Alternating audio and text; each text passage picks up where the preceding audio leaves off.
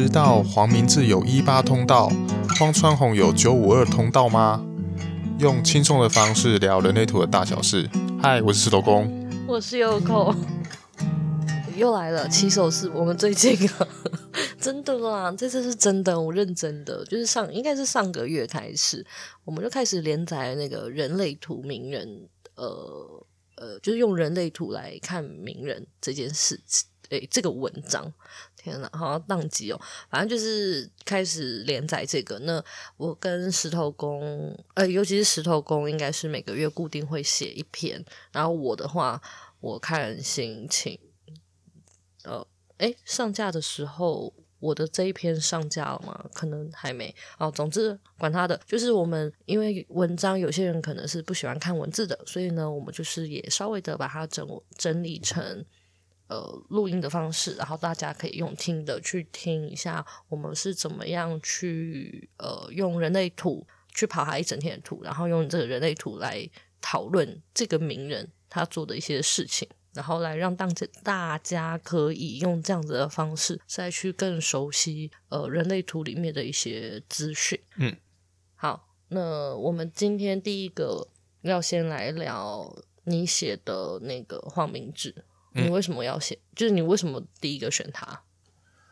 因为其实那时候人选还蛮多的啦，但是因为我刚好就是我在写的这时候的当下呢，呢我刚好听到他跟那个 k i b e r y 合唱的那一首《玻璃心》啊，没有，我觉得很好玩啊，就是他在唱呃，嗯，嗯我们会被组吗？还是说这个不应该讲？我应该把它剪掉？哦，好，就是没有关系，反正从来就是我们，我们就就是他录了《玻璃心》，好，嗯、然后《玻璃心》这首歌你们可以自己去 Google。对，因为我原本之前会。我会蛮喜欢黄明志，就是因为我那时候有去听他的一首，就他的几首歌，我觉得都有蛮针对一些就是时事议题啊，就是做很多的讽刺啊什么的，所以我我就会注意到，因为我我我我听歌蛮喜欢看人家的，就是歌词是写什么的，然后我就注意到说，诶，他的歌词还蛮好玩的，然后就有注意到他这个人这样。嗯，那你就是因为刚刚好他最近上那首歌，所以你就想要第一个就开始来分享他。对对对。哦好，那你要先简单的介绍一下黄明志吗？因为我猜有可能有些人不知道，就例如说啊，就基本资讯啊，他是干嘛的啊？就哎，前面这样听应该知道他唱歌的呗。对，黄黄明志是一个歌手，可是他其实他其实会的东西蛮多的，他其他还有拍电影啊，就歌电影，然后。然后我我我觉得他比较多的都是他其实他他其实有时候他也会开开直播嘛，他其实也都会去讽刺一些就是可能整个他们整个环整个大环境的教育体制啊，然后包含一些种族议题啊这一些的，就是这是我后来去查的时候发现说，诶，他其实做的东做的事情其实还蛮多还蛮广的。嗯，然后他不是台湾人，对，他是马来西亚人。嗯，好，那开可以开始你的表演了。没有啊，就是你的解析啊。大家如果对黄明志有兴趣，然后如果你们真的很想要听这一集的话，因为我不知道你会怎么讲。总之就是，就我不知道你里面等下内容会不会带到他的一些东西。反正就是，如果大家很有兴趣，你们可以去 Google 一下黄明志。嗯，然后我我去，反正我就去跑他一整天的图嘛。然后他的人生角色会从二四到三五，然后他确定的，他确定的通道就只有。就只有一条，就是一八，然后启发的通道。那其他它还有可能还会有一条通道是十三，是探索的通道。但是因为不确定，所以我就先不把它纳入考量。那个时候我们呃，在最一开始还没去跑它的呃。人类图之前，其实那时候你说你要写他的时候，我那时候就说，诶，他是不是有十三次这条通道，对不对？嗯，我那时候其实是问你有没有，对有没有可能他有这一条。我那个时候的推断，我们现在这样聊可以吗？可以啊，可以啊，好就这这都推论嘛。反正我那时候的推断是，主要主因是因为他写了很多跟社会议题有关的，然后他其实在某一些地方可能不是那么的受欢迎。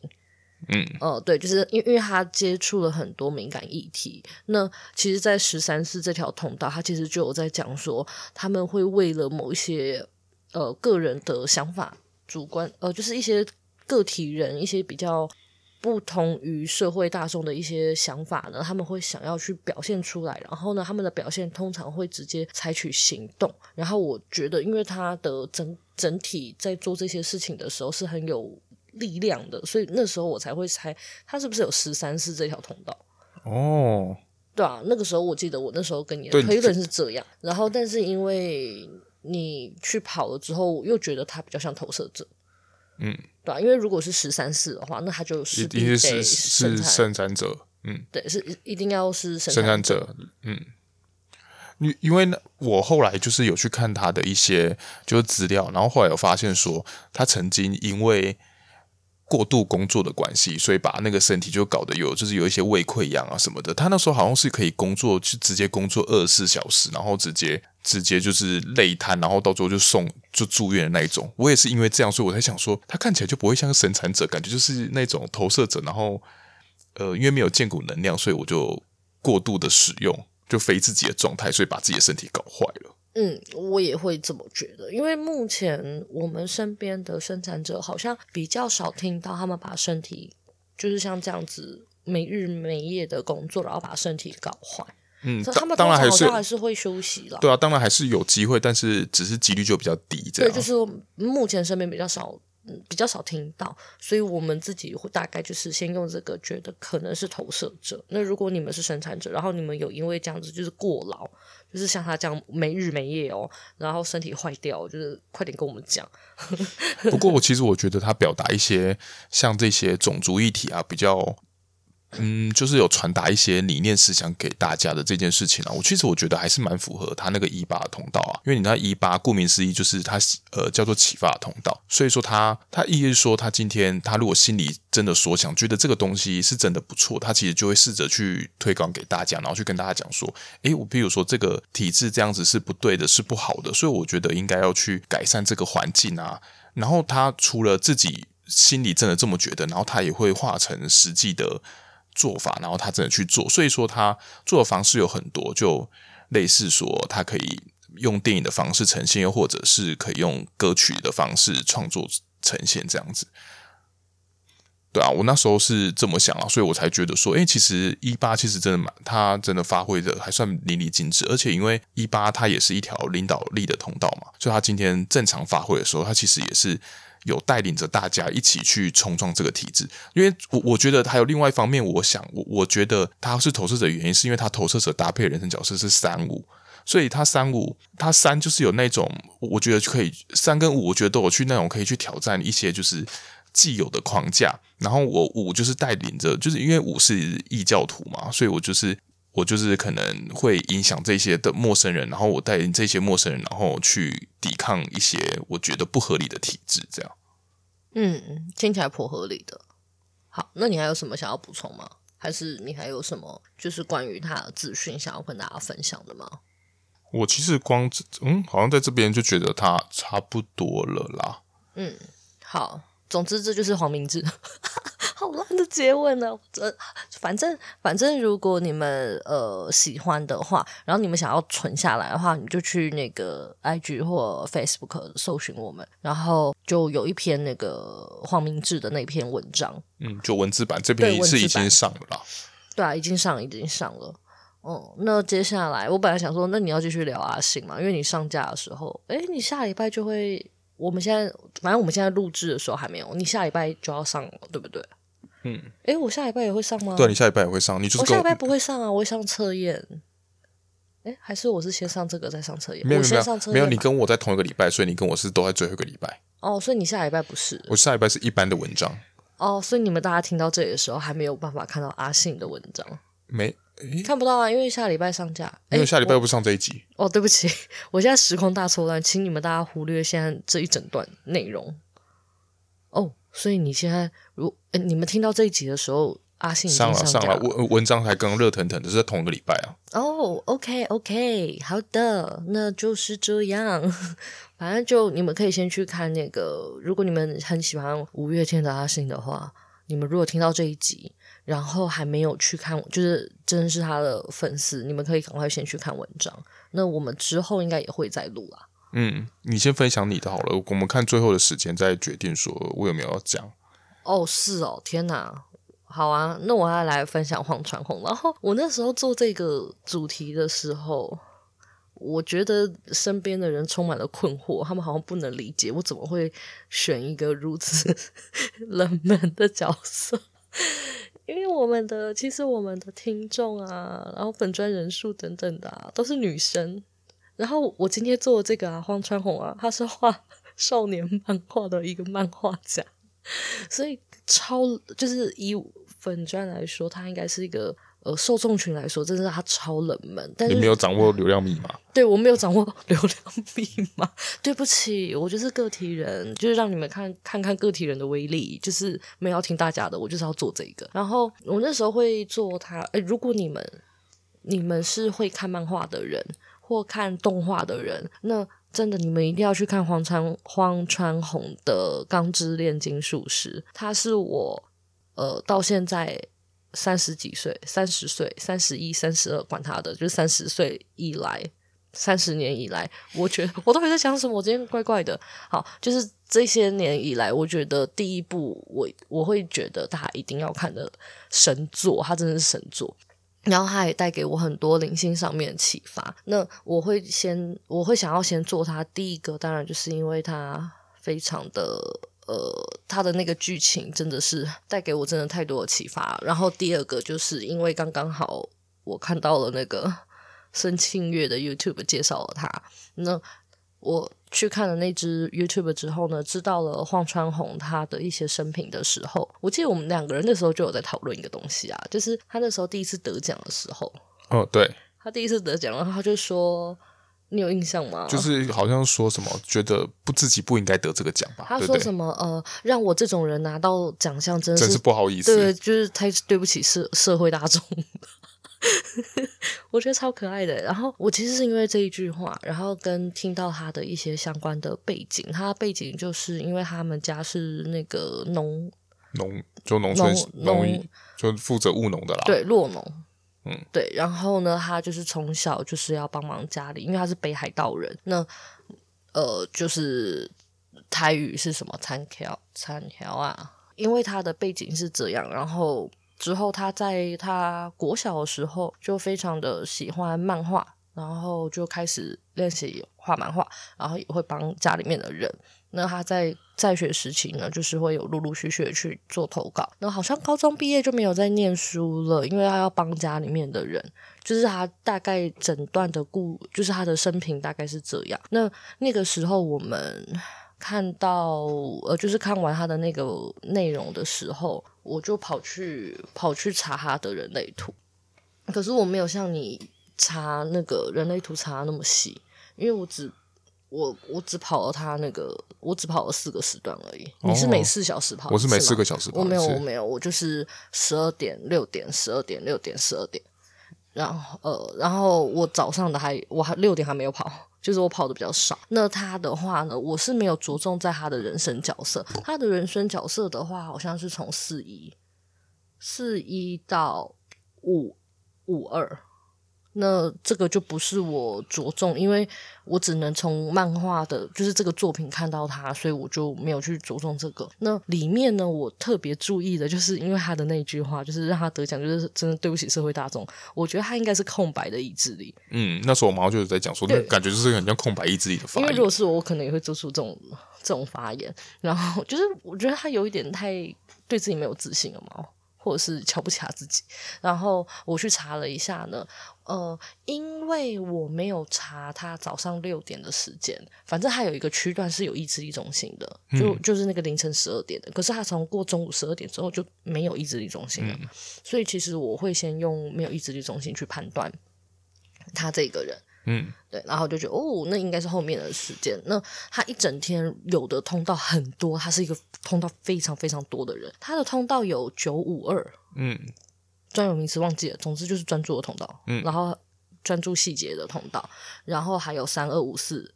然后三二五四是一个家族人认真工作的通道，然后十九四九，然后是资源分配也是家族人的通道，然后还有四一三十梦想家的通道，跟十八五八批评找错的通道。嗯，对，他他的根部非常的发达，发达到不行。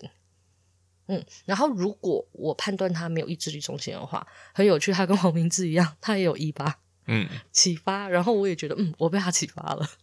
嗯，我们不觉得他们这种有一八通道，有时候他们如果是健康发挥的情况下，他们真的就是会创造出一些东西，或或者是讲出一些话，会让人家觉得这个这些东西可能不见得有太大的逻辑性，但是就会让大家觉得，哎，我好像得到了些什么。而且我自己是觉得，因为荒川弘他的通道。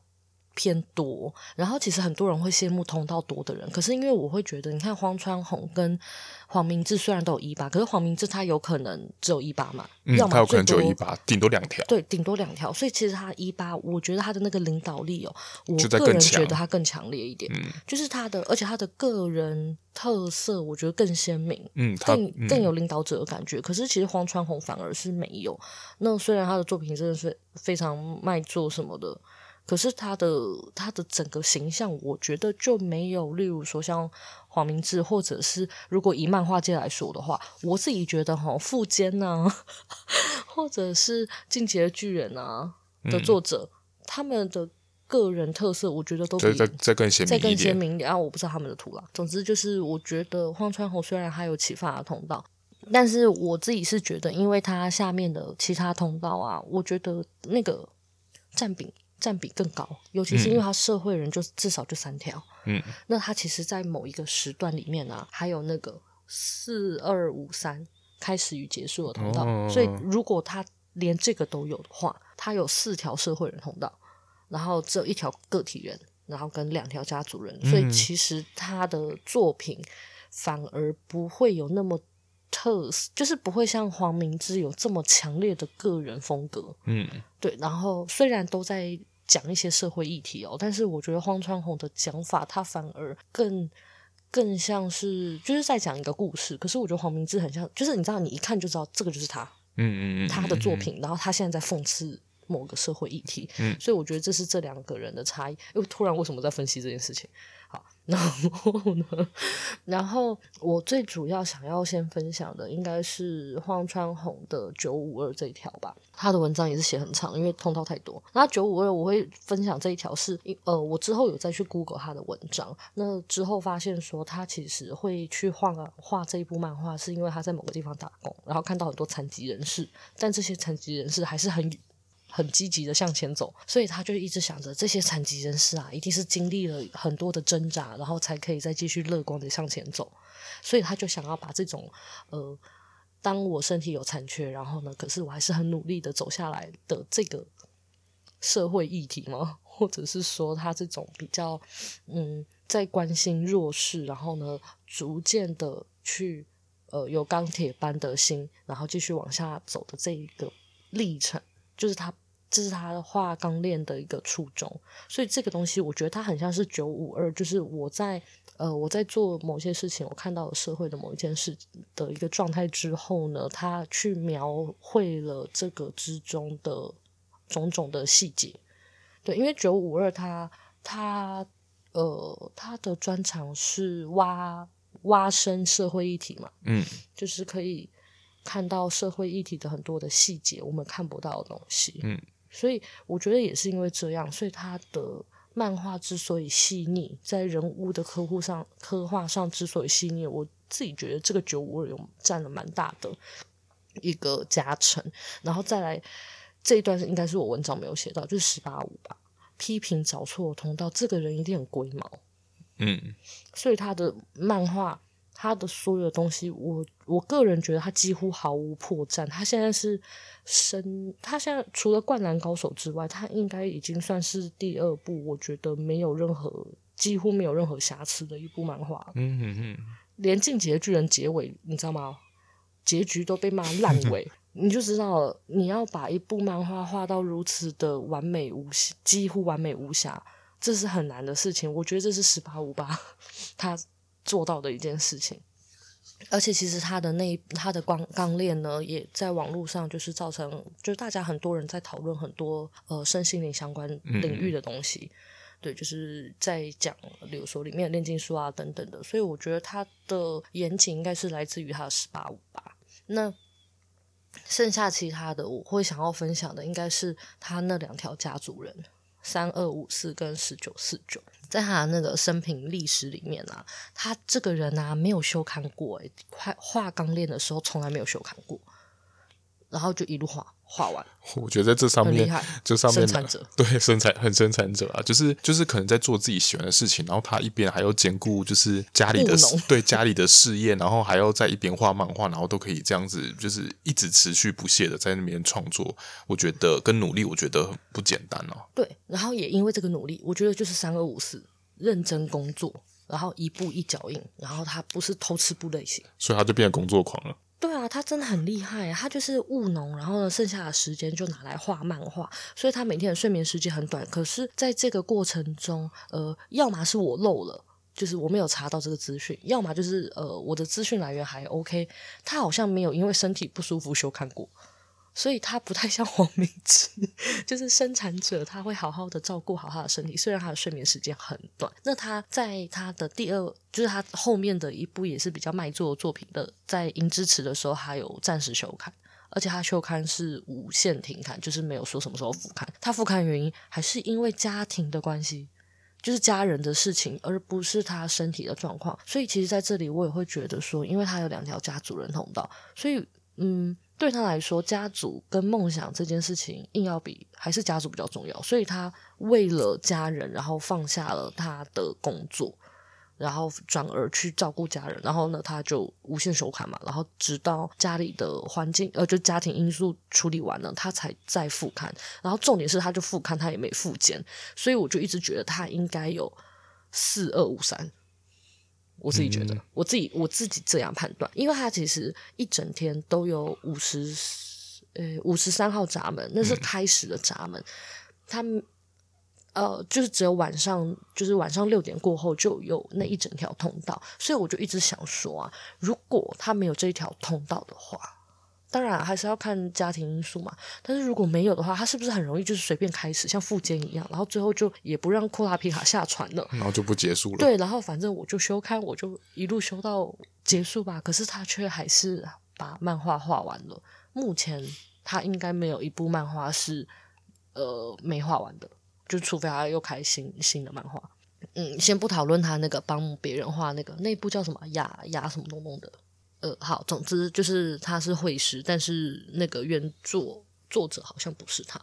那一部就因为我没有 follow 那一部，我不太知道状况怎么样。但至少他自己所有的作品应该是都有 好好的完结。我我这个是我自己小小推论，他有四二五三的一个部分啦。然后再来就是啊，我自己觉得哦、啊，我自己觉得就是他的呃，他在。做画漫画的这一段路，因为他是北海道人，就是那种乡下小孩，所以其实当他投稿了漫画，然后去他之后是去东京生活吧，还是什么，我就觉得他很有那个四一三十那个追梦的通道的那个感觉，他。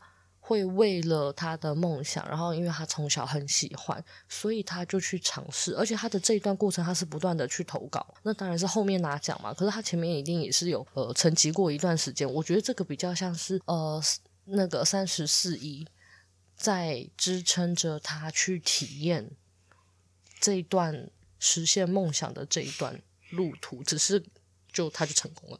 而而且，如果照你的推断，他如果是有开始与结束的话，其实也会支撑他去做完这整件事情啊。就是无论如何，还没到结束的时刻的时候，我就不能就轻言放弃。更何况，更何况他们就是四二五三跟九五二，他们本来在人类图当中就是属于组织能量嘛，所以他其实会加强那个两个社会条、社会通道、社会回路的那两通道，就是三十四一跟十八五八。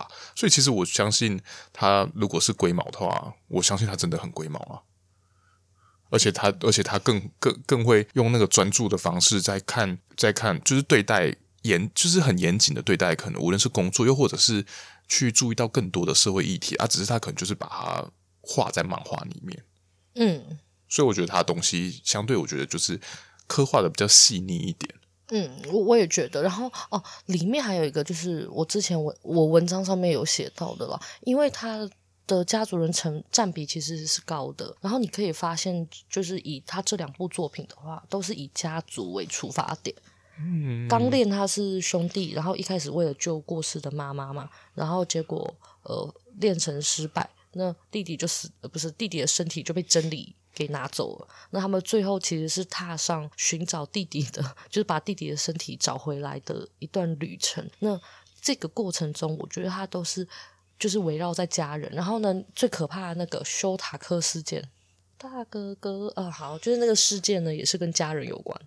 然后再来就是过，哎，我这样不能爆雷。修斯，修斯也是，就是他也是他们在那个呃旅行中的有点类似像第二个家的地方。所以其实我觉得他在故事里面，他描述了非常多跟家人有关的内容。我觉得这个应该是因为他是一个家族人，所以其实对他来说，互相支持这件事情，他应该是非常的能够去。体会跟理解，然后尤其是他中间有一段过程，也是在讲他们兄弟之间，呃，就是，呃，就是发生了一些状况，然后呢，就是有在形容他们兄弟兄弟之间一些隔阂跟和好，跟无条件的支持对方的这个部分。然后呢，他在第二部作品呢，也不能说第二部啊，好，就是那个《银之匙》这一部作品呢，他也是他的开头，其实就是男主角跟家人关系不好。然后呢，去他是自由生，嗯，然后结果他去念了农业学校，农业学校就是他们家很像他们家的那个事业嘛。对对对对对对，然后他就去做，他就去做呃，去念农业学校，然后家里面的人其实是不谅解的，因为他是可以上东大的那一种类型，然后结果在那边务农，然后不知道自己在干嘛。那这个里面呢，其实也讲到了很多，就是每一个务农的孩子，就是去那边念书的人，其实他们可能是有家业的。所以就讲了很多，我觉得跟家庭相关的一些议题，这是我自己觉得他呃在刻画上面非常厉害的地方。那是因为有家族人啊，如果是我，可能我觉得我本人应该是写不出来啦，因为我对家族没有这么深刻的一种羁绊跟支持感。所以这个是我自己觉得，嗯，他整个作品之所以厉害，就是因为社会人通道很多，家族人通道也很多，所以呢，他可以很清楚的去描绘这一些。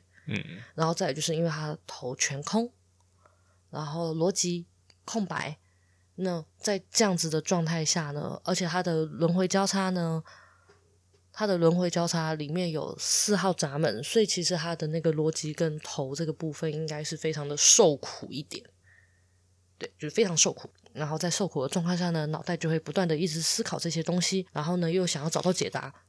因为四号闸门嘛，会想要找到很多很多的解答，所以我觉得也是因为这样子，他的作品才够缜密哦。而且因为他轮回交叉是什么左角度之挑战哦，然后还有一号跟二号闸门，二号闸门呢、啊、是比较偏像是在寻，就是有一个高我在指引，有一个灵魂灵魂深处的声音会指引他。那我觉得在钢炼里面就很能够去感受到那个哲学的感觉哦。这整体是我这样推测，那人生角色不知道。因为跟他真的不熟，没有，因为毕竟我们是只能从漫画跟这些资料认识他，啊、他们不会像之前我前面前面聊到的黄明志，他是可能会出现在 YouTube 啊，又或者在一些报道更容易看到他，所以会更知道说哦，他的人的形象刻画是怎么样。嗯，对啊。好，反正大概是这样啦。我想要补充的其实应该是关于他生产者，然后很认真、很努力的一直花时间在工作，然后因为还有根部，所以我觉得他的身体的那个。抗抗压性，抗压性很强。然后重点是因为他有直觉中心，所以应该是死不了。不是啊，就是就是真的呃，真的要不行了。我觉得可能也是重病的，希望不会，希望他健健康康。只是就是，所以其实他的重点应该就是，如果家里人有支持他的话，嗯、我觉得他就是可以一直冲，一直做下去。嗯，对啊。嗯，好，那差不多是这样。我的下一篇会是谁啊？还不知道不是吗？我那时候有想要写两个人，你不是说还有呃，我记得有蔡孙庆月跟蔡依林，对，就他们两个吧。我想想，我再看看，可能下个月你就会发现，哎，怎么不一样？我是写的不一样的东西。对啊，反正呃，下一集下一次我会聊的就是也会有阿信啊，因为阿信我已经是、嗯、我也是已经写好了。嗯，好。啊、那如果你们喜欢这个呃，就是这个主题的话，就是记得留言跟我们说，让我们知道，然后我们才有动力继续。谢谢。嗯，好，那今天就先到这里啦，拜拜，拜拜。